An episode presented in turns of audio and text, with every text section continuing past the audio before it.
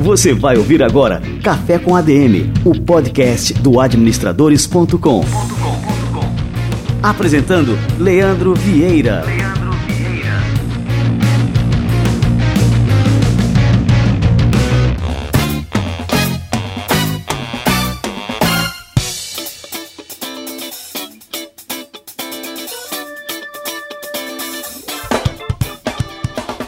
Galera, tá no ar mais um Café com ADM, episódio número 45. Café com ADM, a sua dose de cafeína nos negócios.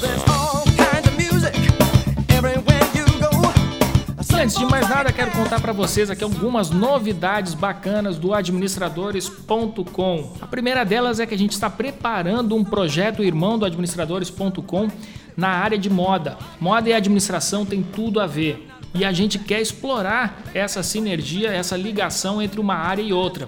Dessa visão aí está nascendo o projeto fashionistas.com.br. Anota esse nome, fashionistas.com.br. É um projeto idealizado e tocado pela minha esposa, Ana Vita Vieira, e que por enquanto você pode acompanhar as postagens do Fashionistas no Instagram, arroba portal Fashionistas, e também no Facebook, entrando em fashionistas.com.br, que por enquanto a gente redirecionou para a página do Facebook desse projeto. Então vai curtindo e seguindo por lá no Instagram e no Facebook que você vai ficar por dentro de todas as novidades que forem surgindo aí do fashionistas.com.br. E a segunda novidade é que a gente está lançando no Administradores Premium uma nova fase. A gente acabou de lançar na nossa plataforma o nosso primeiro curso Pay Per View. Essa é uma nova frente de conteúdos que vão ser comercializados de forma avulsa e são cursos de maior duração, com materiais complementares, exercícios e focados na formação profissional. O nosso curso de estreia de introdução à consultoria, os primeiros passos para uma nova carreira. Os mercados hoje passam por um momento crítico de transição e isso acaba gerando oportunidades para quem atua na área. Sem contar que se tornar um consultor é um caminho fantástico tanto para quem está saindo da faculdade e quer colocar em prática os conceitos aprendidos, quanto para quem já tem experiência de mercado e quer mudar de carreira. Acesse agora administradores.com.br/consultoria para ver todos os detalhes. O professor do curso é o Luiz Afonso Romano, um dos consultores mais experientes do Brasil, que é presidente também da Associação Brasileira de Consultores, ABCO. Entra lá no administradores.com.br barra consultoria para você ficar por dentro de tudo e ver o que você tem que fazer para poder aproveitar essa oportunidade. E agora quem está chegando por aqui é o nosso amigo Wagner Siqueira, presidente do Conselho Federal de Administração, com o quadro Somos ADM. Vamos lá, Wagner! Você vai ouvir agora Somos ADM, com Wagner Siqueira, presidente do Conselho Federal de Administração.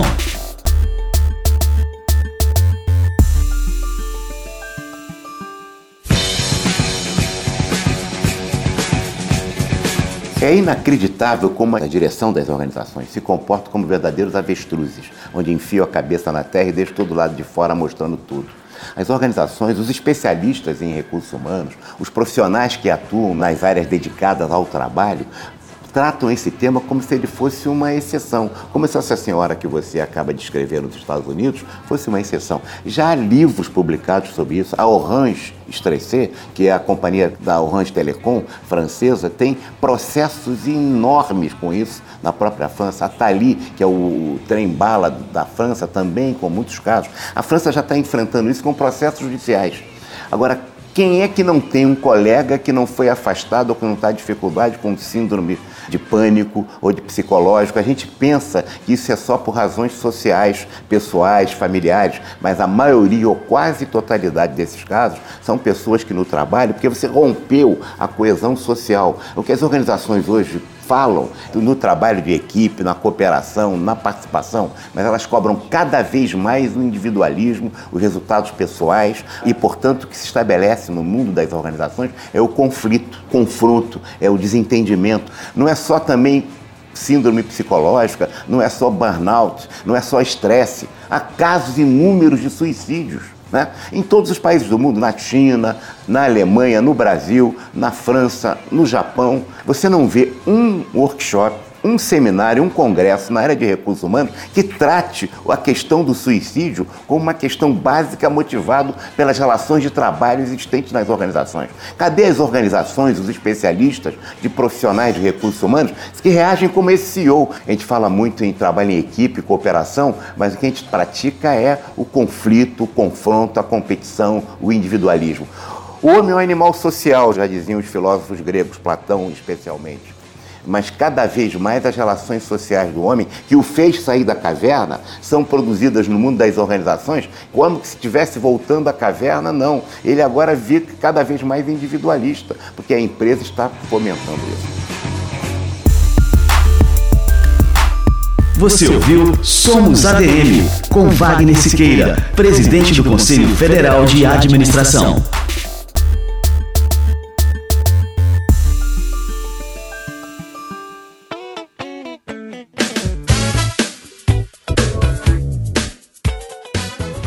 Sensacional! É uma honra receber você por aqui todas as semanas, Wagner. Esse quadro Somos ADM está fantástico. O quadro Somos ADM é uma parceria do Conselho Federal de Administração com administradores.com. Como eu sempre gosto de é, frisar, de ressaltar aqui, uma parceria única na história do Conselho Federal de Administração. Isso revela muito o perfil de vanguarda dessa gestão nova do Conselho Federal de Administração, liderada pelo Wagner Siqueira que tem uma visão clara sobre a importância de se fazer o novo, de se fazer diferente e de se fazer melhor. E isso aí é a administração na prática e não só no discurso. E aí, você que está me escutando aí, você curte é, cinema, séries, quadrinhos, livros, é, cultura pop em geral, você curte isso aí? Então tenho certeza que você conhece o maior portal do Brasil na área, que é o Omelete e nós vamos receber aqui hoje um dos fundadores do Omelete, o Marcelo Forlani. Nós vamos aprender com ele a receita desse omelete. Vamos lá?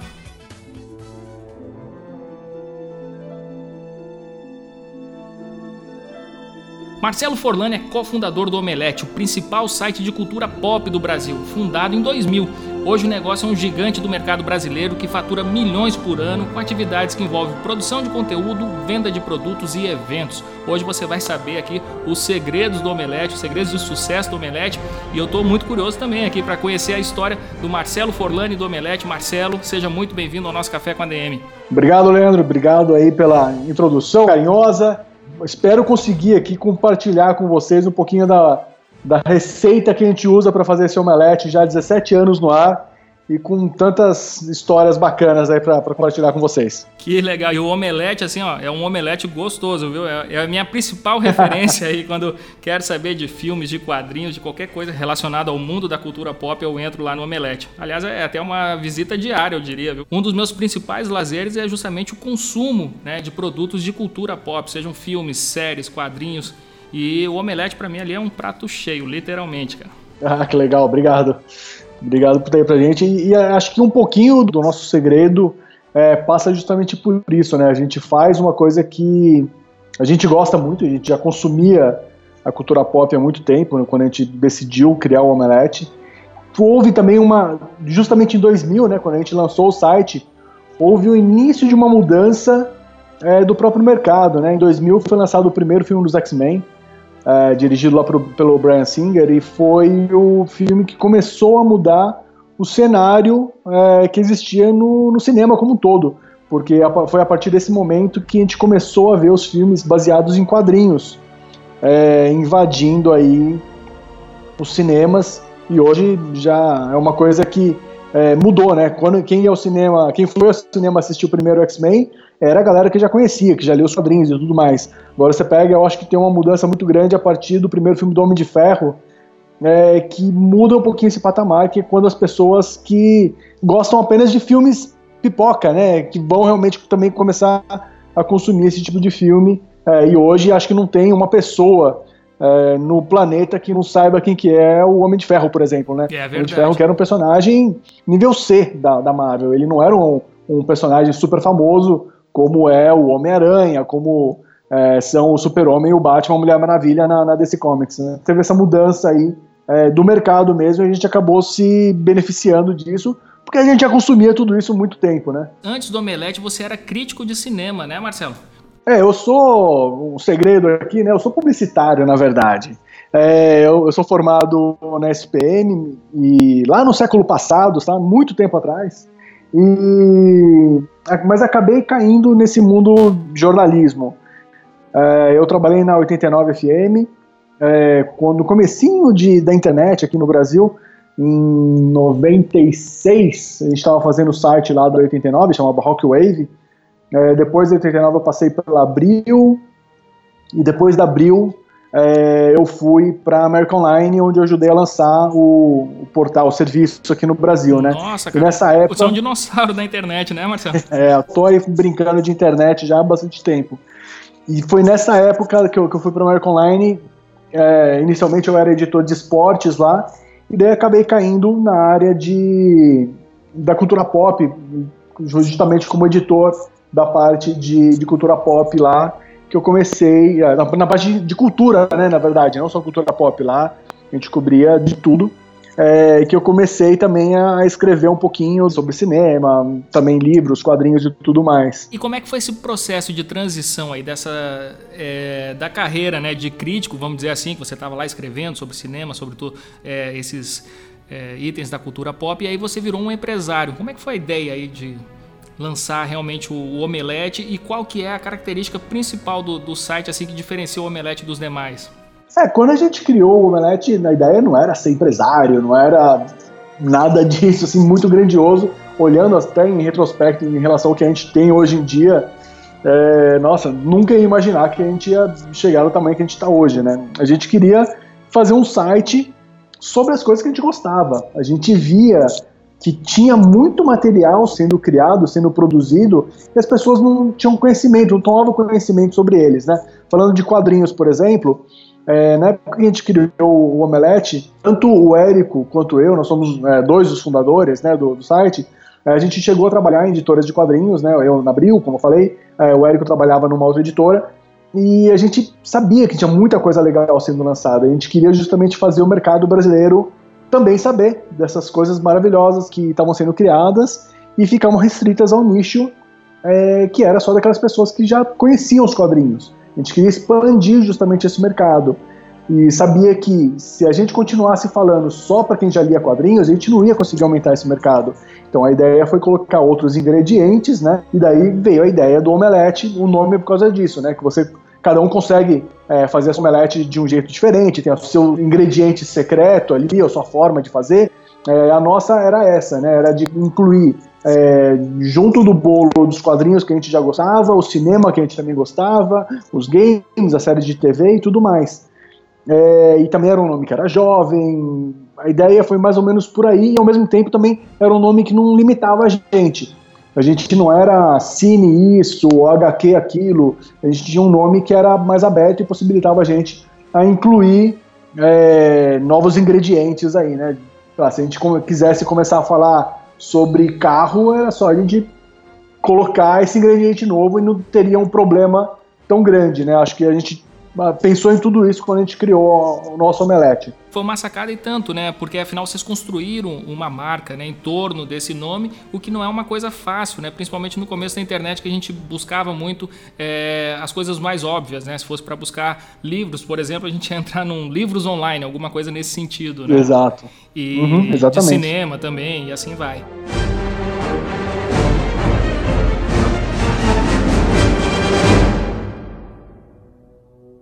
O público geek, esse nicho que você tanto é, falou, ele sempre existiu, mas eu lembro que na época vamos lá para a década de 90, né, ele costumava ser um público bastante restrito e eu diria que até é, discriminado pelo público em geral. Hoje em dia todo mundo tem orgulho de se dizer nerd, né, tem toda essa uma briga, uma implicância dos nerds de raiz que dizem que as outras pessoas que se dizem nerd não são e todas essas brigas aí que a gente vê na internet.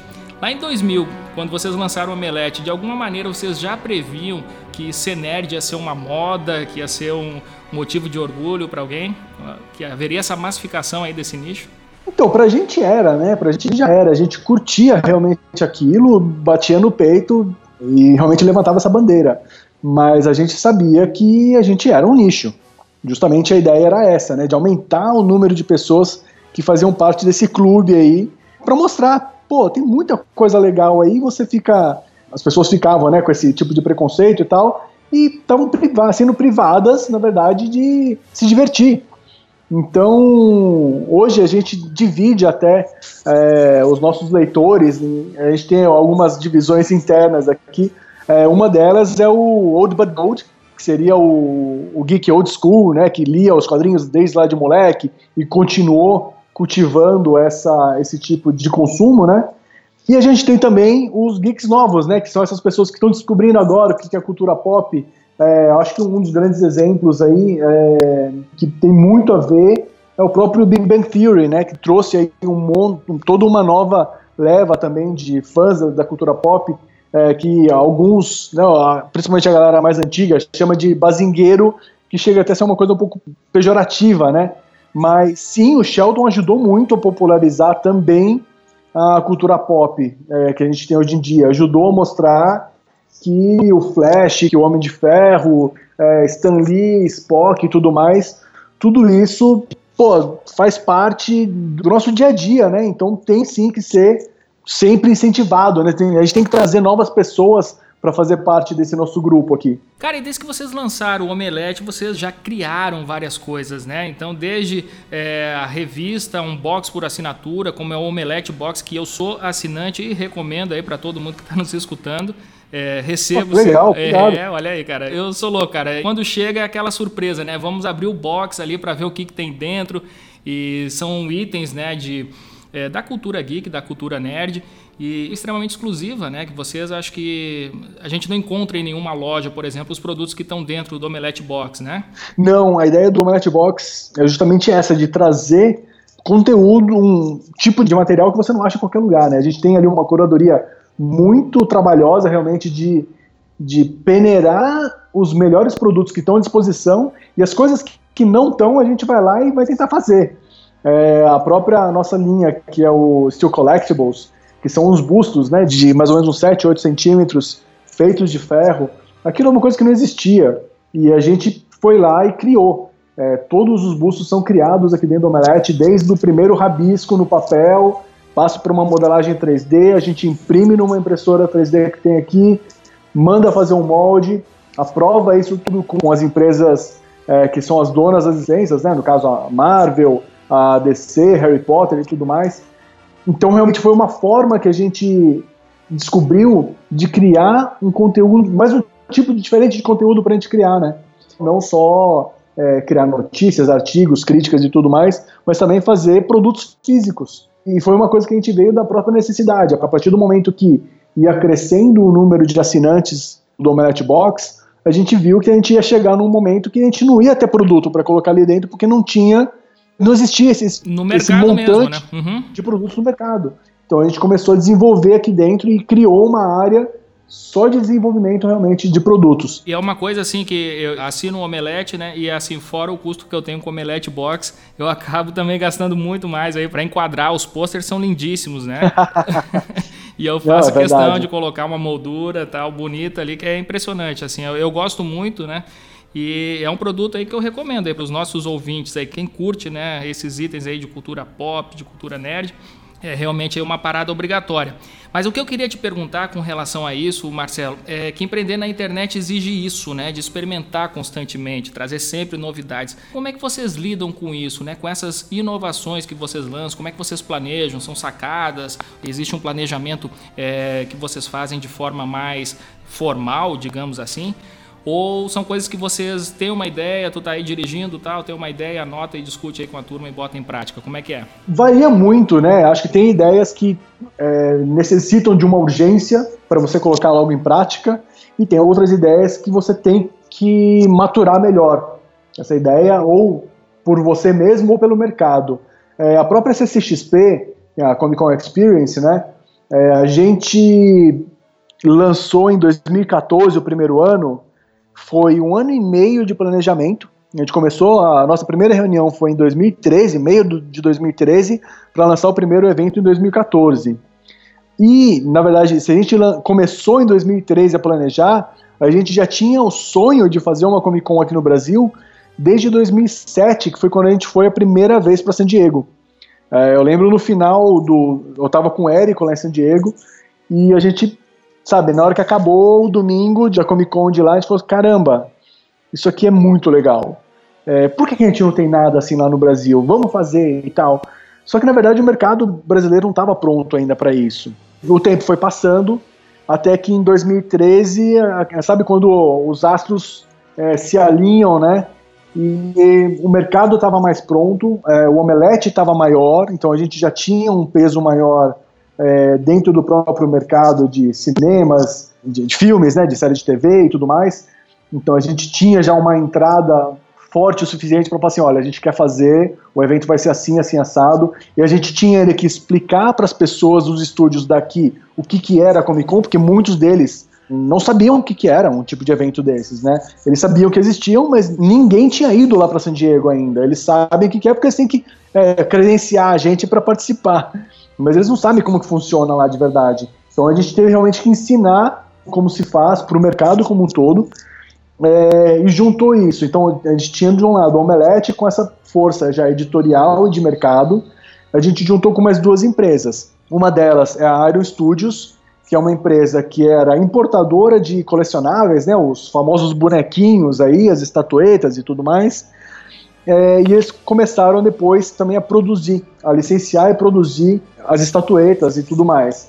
Hoje é uma das maiores empresas produtoras e distribuidoras do mundo. É, tem licenças mundiais aí de Marvel e DC Comics para alguns tipos de bonecos. O terceiro sócio da CXP, Chiaro Escuro Studios, que é uma empresa agenciadora de talentos, principalmente para o mercado americano. Então, por exemplo, uns artistas que são que hoje desenham para Marvel, para DC, para Image, Dark Horse, etc. É, muitos deles são agenciados pela Chiaro Escuro. Então, com esses três, essas três empresas juntas, a gente meio que fechava o que era necessário para construir uma boa Comic Con. E daí veio a ideia também do nome, que é Comic Con Experience, que é dar para as pessoas uma experiência digna de uma Comic Con, com tudo que você precisa para realmente sair de lá tão maravilhado quanto a gente estava quando foi para Comic Con lá de fora pela primeira vez. E o sucesso tem sido muito legal. Me conta um pouco assim do número de pessoas que frequenta a Comic Con aí durante os dias de realização, que é uma coisa impressionante. A gente vê em jornal, assim, tem matérias, né? Mas é, é realmente impressionante o número de pessoas que vocês conseguem reunir né, nesse evento. Sim, no primeiro ano a gente teve 96 mil pessoas. Foi o maior evento de estreia de um evento indoor no Brasil. Cara, isso é foi, é muito louco. 96 mil pessoas, isso é impressionante. 96 mil no primeiro ano. É, no segundo ano a gente passou para 142, se eu não me engano. E ano passado foram 194, 196, eu não lembro, quase 200 mil pessoas. Eu não lembro o número aqui de cabeça exatamente, mas é, é quase 200 mil pessoas que coloca a gente num patamar assim, das maiores do mundo realmente é, os números oficiais, San Diego, se eu não me engano, são 170 mil pessoas, é, e Nova York são 175 mil pessoas. É, então, com, com um número desse, a gente está realmente no top das Comic Cons do mundo inteiro, e principalmente, assim, levando em consideração, uh, San Diego existe desde 1970, né? Como eu falei, é um amadurecimento do mercado. Não é que San Diego era desse tamanho desde sempre. O primeiro ano que a gente foi, ela era muito menor do que ela é hoje em dia.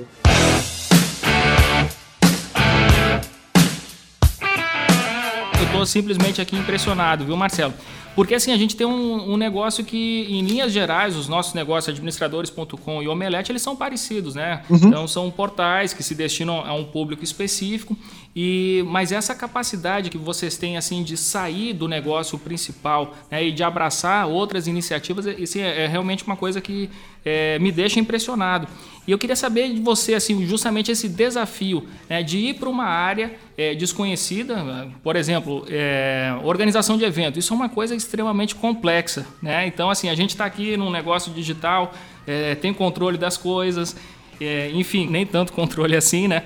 mas assim, a gente sabe mais ou menos onde a gente está pisando. Quando a gente vai para a organização de um evento, se for para mil pessoas já é uma coisa extremamente complicada. Agora, é, um evento da envergadura da CCXP é impressionante, cara. Como é que vocês é, desenvolveram tão rápido assim esse know-how? A gente está falando em três anos de evento aí para é, já atingir quase 200 mil pessoas né, numa edição. É, aquela frase, é, não sabendo que era impossível, foi lá e fez, né? acho que é mais ou menos por aí. A gente sabia do trabalho que era, lógico, fazer um, um evento, mas a gente não imaginava que em tão pouco tempo a gente ia chegar no tamanho que a gente está hoje.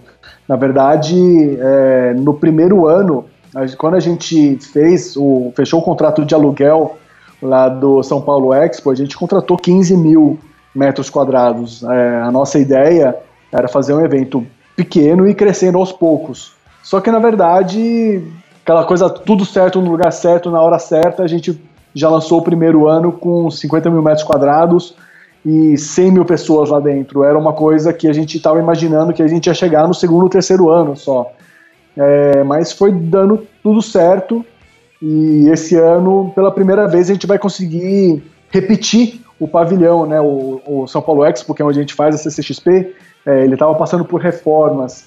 Então, cada ano a gente tinha, como se já não fosse problema suficiente, a gente tinha ainda que lidar com o próprio pavilhão que estava sendo é, recriado. Então, a gente, é, a maioria das reuniões que a gente fazia semanalmente era para ver aonde a gente ia colocar cada uma das peças ali. É, a gente está muito feliz esse ano, a gente quase não abriu a planta do, do pavilhão. É, já poupou muito trabalho para gente, viu? Ô Marcelo, deixa eu te perguntar uma coisa aqui, uma pergunta pessoal. Né? Então falei assim que os nossos negócios são parecidos. É, eu quero saber em que altura do campeonato aí tu te deu conta que vender anúncio na internet ia virar uma naba. Isso a gente está acompanhando o mercado, né? A gente está vendo a dificuldade que está sendo vender vender banner, né? É, desde os product placements, vem desde dos conteúdos, dos posts pagos e tudo mais. Eu acho que realmente o mercado está passando por essa, por essa mudança e sem dúvida que a, a ampliação da nossa gama de produtos aqui é, passa por isso. A gente percebeu que não ia dar para sobreviver só de banner.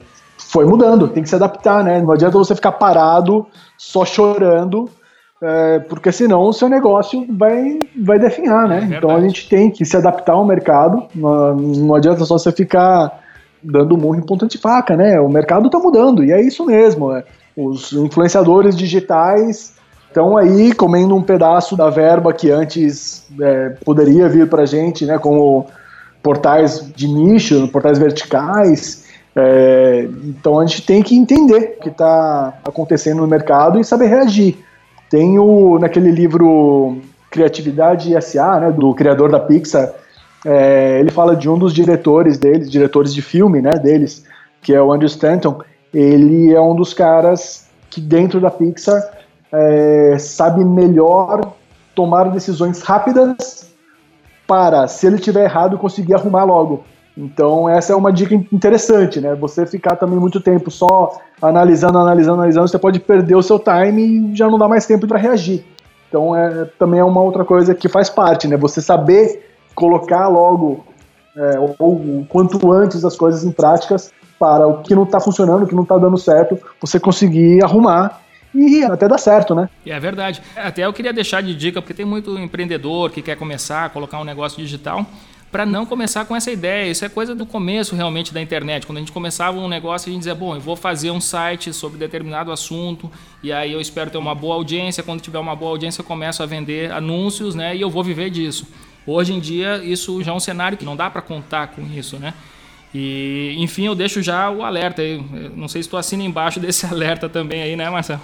Não, é por aí. E se você quer empreender, realmente você tem que entender o que é o mercado que você está entrando, né? É verdade. Não dá só para meter as caras. naquela época, na verdade, assim, a gente, quando criou o Omelete, não era o nosso único negócio, né? A gente demorou, acho que uns 7, 8 anos até a gente poder largar os outros empregos e começar a viver só de omelete. A gente começava a fazer omelete 9 da noite e até 2, 3 da madrugada na época que a gente também não era tão velho assim, igual a gente tá hoje, né? Dava pra, dava pra, dava pra aguentar, né, o tranco.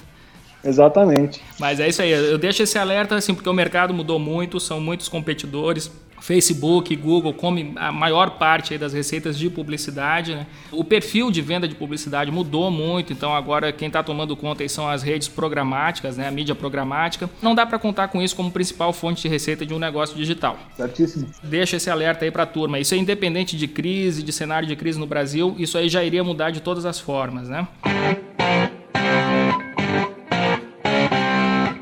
Marcelo, me conta aí uma coisa. Lá em 2013, você deu uma entrevista e você disse nessa entrevista que crescer significa perder o controle acionário. É, como foi para vocês esse processo aí, quando começaram a aparecer os primeiros investidores aí no Omelete? Nem lembrava que eu tinha falado isso, mas é bem isso, né? A partir do momento que você está vendo o mercado crescer, você tem que tomar algumas providências. Às vezes você tem sim que se precaver das mais diversas formas para conseguir se manter. E no nosso caso aqui, a gente conseguiu ter aqui dentro pessoas que são muito importantes, que têm um estilo de pensamento muito parecido. Então acho que isso foi, foi fundamental para esse crescimento do Omelete. É, todo mundo que está aqui dentro hoje trabalha pensando é, no mesmo objetivo.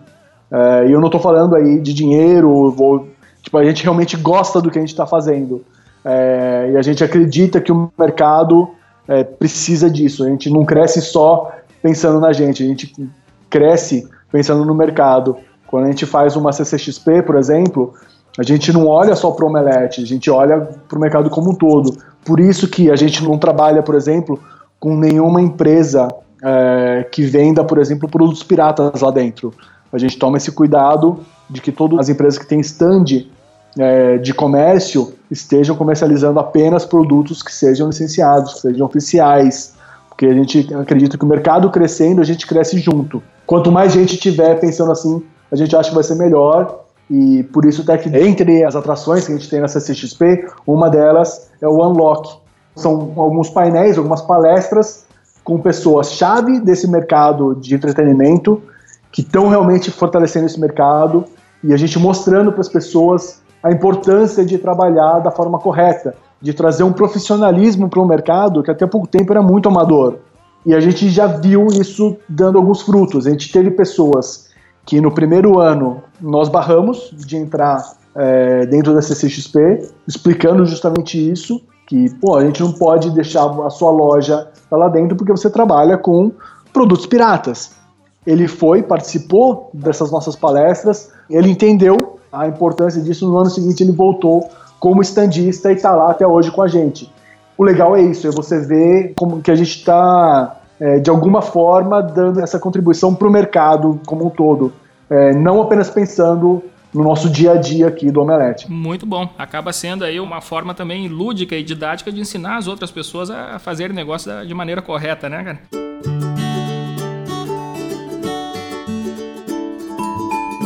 Coffee Break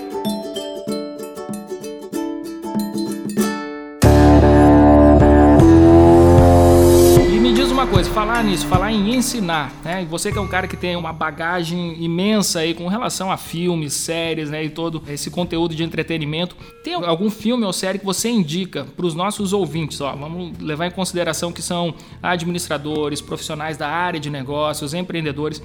É, você recomendaria alguma série ou filme aí é, que as pessoas possam extrair lições para aplicar nos negócios? Essa é até engraçado que eu vou sugerir aqui, porque na verdade eu tenho duas séries aqui que eu acho que combinam com isso. E as duas tratam de produtos que são ilegais. Olha. Mas eu acho que dá para você entender o que eu tô falando. Uma delas é Breaking Bad. É, e a outra chama The Wire. A Breaking Bad, todo mundo, acho que é a mais famosa delas, né? É, trata de um professor de química que descobre que está com câncer e a partir de sabendo que ele tem pouco tempo de vida ainda, ele resolve deixar, conseguir uma grana para deixar para a família, né? Sustentar a família depois que ele morrer. E ele começa, ele usa os, os ensinamentos dele de química para criar a melhor droga, metafetamina no caso, né, que existe no mercado. É uma coisa totalmente errada, é, né, vou deixar isso bem claro. Porém, a forma como ele trata o produto, eu acho que você entende ali um pouco do sucesso dele como um empresário. Ele vai crescendo, ele vai ganhando mais dinheiro e eu não vou contar aqui o desfecho, né? Mas a ideia é essa, né? De que o cara ele presta muita atenção no produto que ele tem em mãos ele quer fazer o melhor produto possível. Eu sou fã, sou fã dessa série. Eu tenho vários bonequinhos aqui do Jesse e do Walter White. Aí. Pois é, por mais errada que seja a série, né? Ela tem. As atuações são sensacionais, é, a forma como a história toda é contada te prende de uma forma é é, sensacional, né? A outra é um pouquinho menos conhecida, The Wire. É uma série da HBO que ela acabou sendo eclipsada porque ela foi lançada mais ou menos paralela a The Sopranos, a família Soprano, né? E chamou muito mais atenção na época a família Soprano do que The Wire. Mas The Wire ela mostra é, The Wire é a escuta, né? A escuta os agentes infiltrados usam em batidas e tudo mais. Mostra um pouquinho do submundo do crime e também mostra isso de você conhecer muito bem o mercado, é, tem um dos personagens lá que é interpretado pelo Idris Elba, que é um, um dos caras que está cotado, inclusive, para ser o, um próximo James Bond, ser um primeiro James Bond negro aí, né?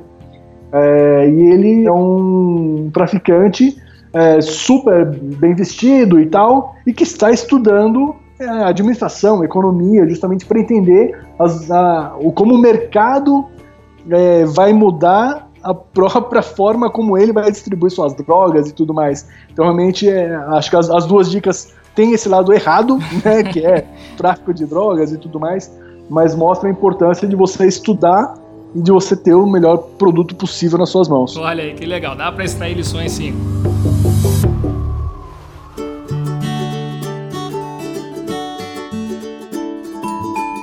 Coffee Break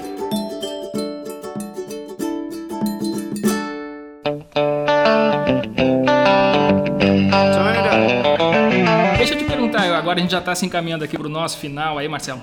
É uma coisa editorial agora, uma dúvida editorial. Vocês têm como o público principal fãs inveterados de artistas, de filmes, de séries, HQs.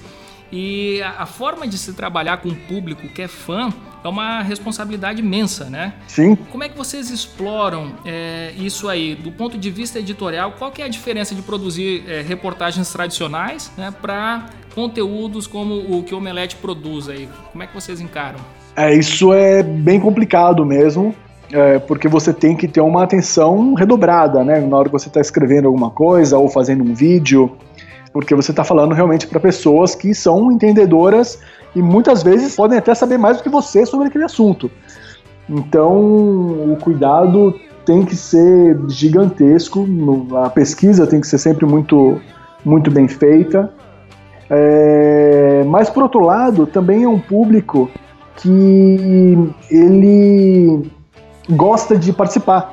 Então, embora tenha muitos haters, né, tem aquela galera que vai te odiar só por odiar, qualquer deslize seu vai ser, ele vai tentar te colocar para baixo. Tem muita gente que ao contrário vai falar assim, pô, nessa hora aqui tal coisa tá errado. Aí você tem também é, que ver isso e agradecer e travar realmente esse diálogo, né? Eu acho que, por um lado, pode ser uma coisa ruim do, do, hater, né? Mas o hater, na verdade, ele não é, é uma coisa só do nosso público. O que identifica mais o nosso grupo é justamente essa vontade de compartilhar, de ter, é, de participar dessa comunidade, porque, como a gente estava falando lá no começo, é, o cara que é o geek, o nerd, ele foi durante muito tempo hostilizado, né? Então, é, hoje em dia, se a gente está numa posição de liderança, é, e quando eu digo a gente, não estou falando de omelete, eu estou falando de nós geeks, nós nerds. Pô, vocês aí sabem disso. A gente hoje é influenciador, a gente ajuda as pessoas a tomarem as decisões sobre, por exemplo, é, que tipo de celular eu compro, qual série que eu assisto, qual filme que eu devo assistir nesse fim de semana, Sem né? Dúvida. Nós que trabalhamos com a internet já há tanto tempo, hoje em dia a gente está nesse patamar de influenciar as pessoas. Nós somos influenciadores digitais muito antes desse termo existir. é verdade. Então, é, trabalhar com esse grupo de pessoas que são tão apaixonadas quanto a gente traz essa necessidade de você estar tá sempre muito de olho no que está acontecendo, de estar tá sempre atualizado, mas também de uma oportunidade enorme e muito boa é, de ter esse carinho, esse, esse diálogo o tempo todo. São pessoas muito carinhosas. Tirando né, esses haters que eu falei, as outras pessoas são sempre muito carinhosas com a gente. É, que fora os haters, tem também o cara que é apaixonado, por exemplo, por um ator, por uma saga. E às vezes, assim, é, é, uma coisa subjetiva. Quando você vai fazer uma resenha ali, uma análise de um filme, você vai colocar a sua opinião, né? Como jornalista, você coloca, gostei ou não gostei da atuação do fulano. E às vezes isso é, uma, é interpretado de uma forma que a outra pessoa não enxerga assim e aí cai de pau em cima, né, Marcelo? Sim, sim. Tem gente que leva pro pessoal, mas a gente, é, quando a gente escreve uma crítica dessas, por exemplo, a gente faz isso baseado em algumas, sei lá, uma atuação que realmente não foi boa, etc., ou um filme que não foi uma boa escolha para aquele ator, e a gente explica para a pessoa, e, geralmente a pessoa vai entender o seu ponto de vista. Acho que é, isso é uma coisa muito legal que, que os, os geeks têm, que é realmente de, estar o tempo todo querendo aprender, né? E vamos lá, uma última pergunta aí, Marcelo. O que, que a gente pode esperar mais do Omelete? Quais são os seus planos para o futuro, suas projeções? Bom, é, a gente lançou agora, faz uns dois, três meses, o The Enemy, que é uma plataforma de games voltada especificamente para games. Nós tiramos a abinha de games que a gente tinha lá no Omelete. Na verdade, a gente não tirou, né? A gente está redirecionando para esse site novo, com uma equipe editorial é, nova, usando algumas pessoas que já estavam aqui dentro, é, mas também trazendo pessoas que, que são no mercado de games já há muito tempo. O nosso editor-chefe lá, o Luciano Amaral, muito conhecido aí como Lucas Silva e Silva, do, do Mundo da Lua. É, ele estava há muito tempo, trabalhou na G4 aqui no Brasil, trabalhou na, na Play TV, é, ele está chefiando aí essa equipe. É, a CCXP desse ano volta a acontecer em dezembro, né? Esse ano de 7 a 10 de dezembro. E agora em setembro a gente tem um evento dentro do Rock in Rio, que é Game XP, que é totalmente voltado também para a área de games. É, a gente vai fazer meio que uma, uma Comic Con voltada para games dentro do Rock in Rio. Durante todos os dias de Rock in Rio a gente vai estar tá lá, é, dentro das arenas cariocas, com ativações voltadas para esse mercado é, de game. E uh, que mais? Dentro da, dentro da Omelette Box, vou dar um spoiler já, você que é assinante, você quer ou não? Olha, conta aí. Agora, em, na box do mês que vem, você vai receber dentro da box uma revista. É uma, uma das novidades que a gente tem aí. A gente tá, tá todo mundo fugindo da banca. A gente vai criar um conteúdo aí, primeira mão para os assinantes, mas depois também vai estar tá à venda no nosso canal de e-commerce aqui, que é a loja Mundo Geek acho que tá bom de novidade, né?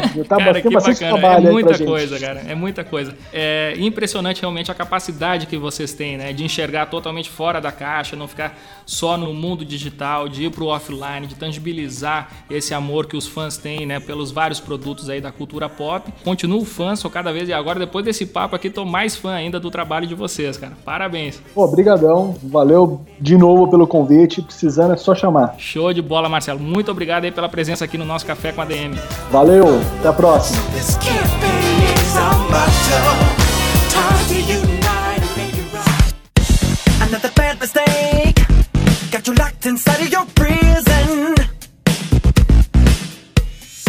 Eu já era fã do Omelete, agora sou mais fã ainda. Que entrevista bacana. E esses dias eu estava comentando aqui no escritório que a melhor iniciativa que a gente teve nos últimos tempos, há menos de um ano atrás, foi a criação deste podcast Café com a DM.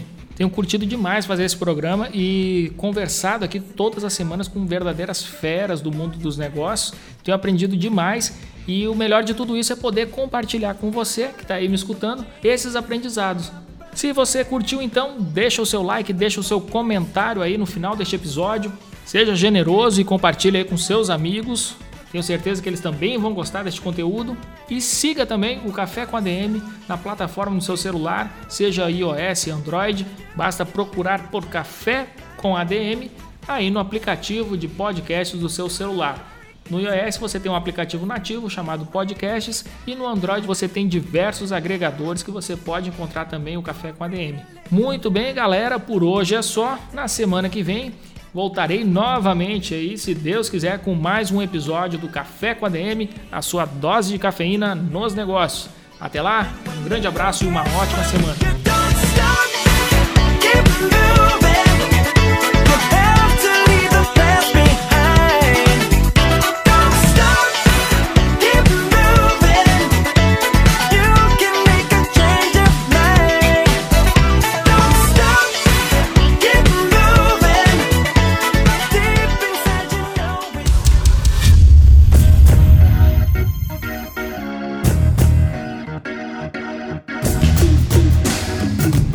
Você ouviu Café com ADM, o podcast do administradores.com.